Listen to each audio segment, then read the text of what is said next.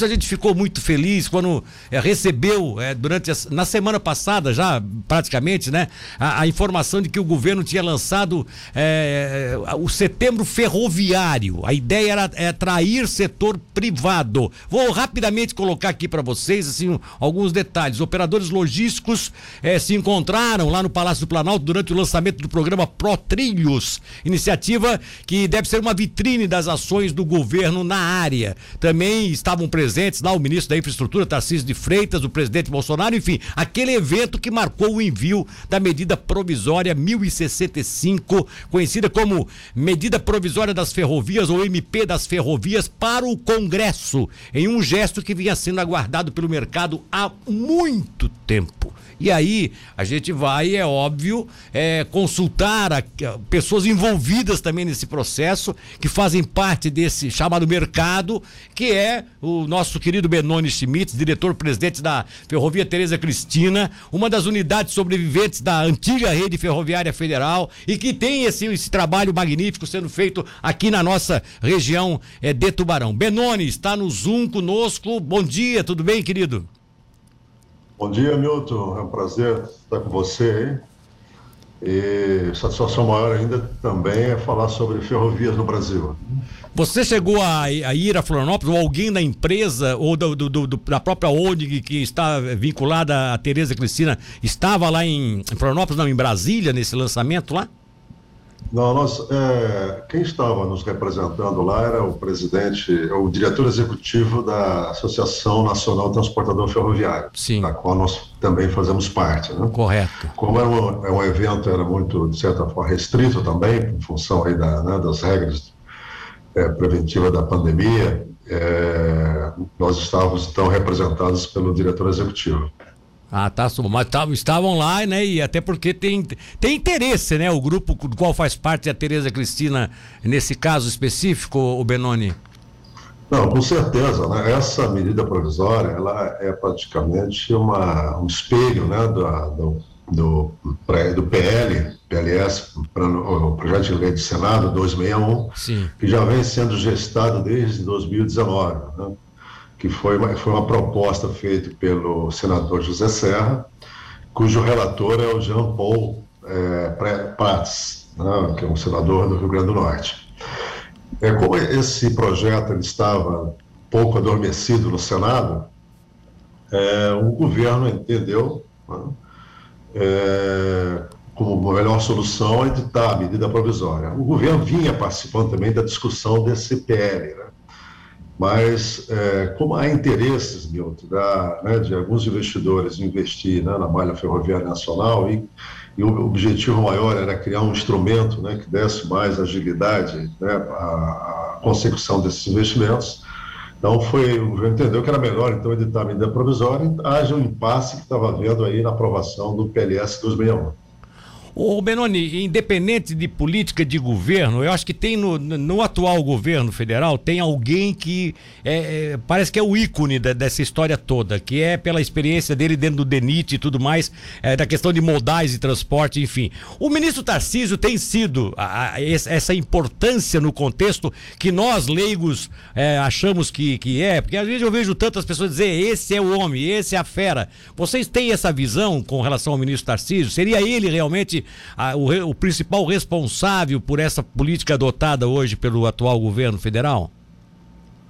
Não tenha dúvida, é, Milton, porque ele deu um, né, um incentivo muito grande à área ferroviária. Né? A área ferroviária vem sendo é, esquecida né, há muito tempo aí pelos governos anteriores, né, desde o advento aí do transporte rodoviário, né, na Sim. década de 50. Então, ele, é, o Brasil ele sabe né, que o Brasil precisa investir em infraestrutura, os países que, né, que têm hoje um nível de desenvolvimento bastante grande, eles investiram muito em infraestrutura e o Brasil precisa. Né? E, nós, e as nossas rodovias já estão com a sua capacidade é, no limite. Né? Você vê aqui a BR-101, a 470, né? a própria 282, que já requer algumas melhorias. E você tem que, que, criar outros modais que, de certa forma, ou complementam né, ou aliviam um pouco a carga das rodovias. E o Tarcísio, por ter sido passado como, né, pelo DENIT, ter sido diretor executivo do DENIT, depois ele foi para ser o secretário do, né, do programa de parceria o governo federal de parceria em investimentos, ele tinha uma carteira, além do conhecimento dele né, do, do, do sistema, da infraestrutura brasileira, ele tinha uma carteira muito grande de investimentos. Então, ele, ele teve a sensibilidade né, e, a, e a, né, a própria grandeza de entender que o Brasil precisa, precisa muito investir em infraestrutura para promover o desenvolvimento que precisa. E dentro dessa infraestrutura está a ferrovia. Então, existiam alguns projetos que estavam parados há muito tempo, já iniciados e parados, como a Ferrovia Transnordestina no Nordeste, a Ferrovia de Integração Oeste-Leste na Bahia, a Ferrovia Norte-Sul, que há mais de 30 anos que ela estava sendo construída, ainda faltando o trecho ali de Brasília até a Estrela do Oeste, em São Paulo. Sim.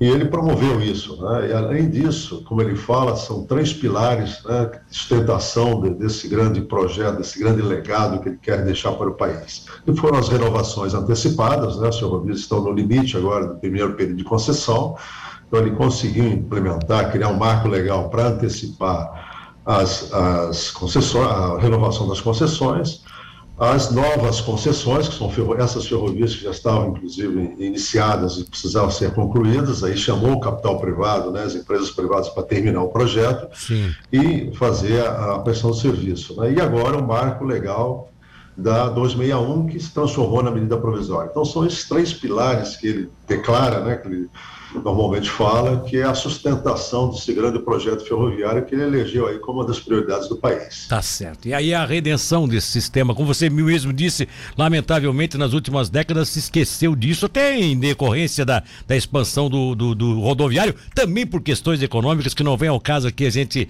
é, estabelecer agora a indústria da, né, da, da do, do automóvel, dos veículos entrando, rodoviários entrando no Brasil, como entrou lá nos anos 50, deu no que deu. Mas tudo bem, vamos lá, país continental com as suas perspectivas, mas também com as suas questões regionais. E aí vem a pergunta: é, especificamente para a ferrovia Tereza Cristina, o que é que essa, essa, essa iniciativa do governo significa, simboliza, é, abre portas? É, você já tem algum projeto para aderir nesse, nesse contexto? Dá para colocar isso principalmente para o nosso ferroviário aqui, que às vezes já está aposentado, mas continua vivendo essa, esse carinho, esse amor pela, pela ferrovia? Mildo, nós temos estudado né, o sistema ferroviário de Santa Catarina desde o início do ano 2000. Né?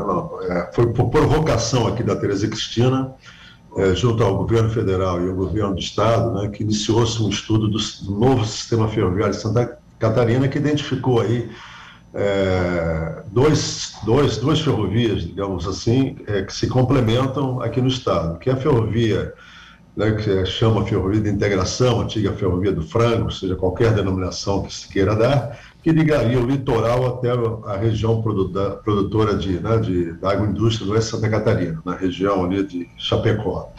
E a outra ferrovia que é, iria interligar aqui o sul né, com o norte do estado, que eles chamaram de ferrovia litorária. É, a partir de, desses estudos, né, nós, em função de, de, da dificuldade né, de dar continuidade né, a esses projetos, principalmente aqui na, na, na, ligação nossa aqui da região sul com, o norte do estado, por causa do Morro dos Cavalos, o adensamento populacional na Grande Florianópolis, Sim. Camboriú, nós passamos a estudar algumas alternativas disso junto com o governo federal. Existe um projeto que nós estamos olhando com muita digamos, com muita atenção, que seria a ligação ferroviária aqui do Porto de Ibituba, passando por um trecho aqui da Tereza Cristina até a região do Planalto, na região de Lages. Então, esse estudo está é, tá sendo concluído, nós devemos concluí-lo agora até início, até outubro, e caminhar isso para o governo, o governo do Estado, para que dê os encaminhamentos necessários aí, possa se viabilizar uma arquitetura de engenharia, de engenharia e economia e financeira para possas viabilizar isso. Tenho certeza que se isso acontecer no futuro, o Porto de Bituba, que é um dos melhores portos aqui da região sul, ela vai ter um, uma potencialização, né? vai ser, ter um crescimento muito grande aqui na região. E a Teresa Cristina também passa, né? É, é, tira um pouco dessa fragilidade, dessa alta dependência né? Do, aqui das usinas termoelétricas que tem aí né, se não forem investidos aí, né, na sua repotencialização ou na sua modernização, poderão encerrar suas atividades como é conhecimento público num período aí de aproximadamente 10, 15 anos. Né? É.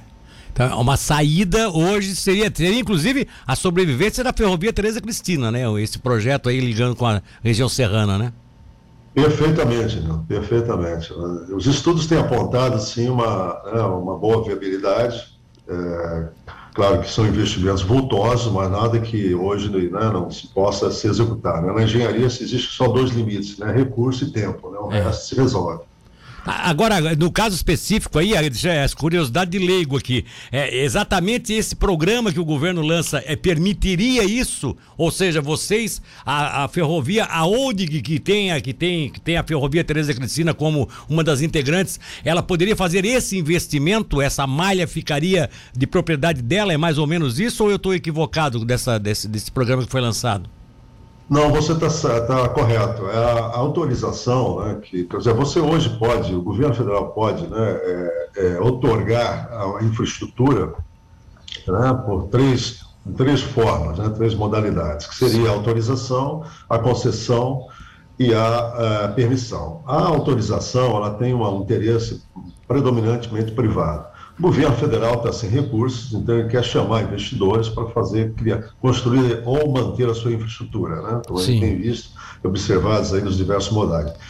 Esse regime de autorização ele já é praticado nos portos. Os terminais de uso privado que já existem no país, eles já são concedidos através da, da, né, da modalidade de autorização. E ele, o governo, o, o, o senador Serra, né, ele resolveu propor isso também na área ferroviária, que foi muito bem aceito aí pelo governo pelos parlamentares, pelos senadores aí da, da República. Então, esse, esse, regime de autorização é um regime mais simplificado. Você vai lá, tem intenções de construir, você vai lá e constrói, pede uma autorização para o governo federal, o governo federal autoriza e você faz todo o investimento, você desapropria, faz o projeto, né, opera, né, é uma ferrovia que é sua. Né? Sim. Existe um contrato, a possibilidade de, né, de, fazer um contrato de 99 anos, renováveis por um Guasperiz, para né, você ter, é, viabilizar aí o investimento que foi feito.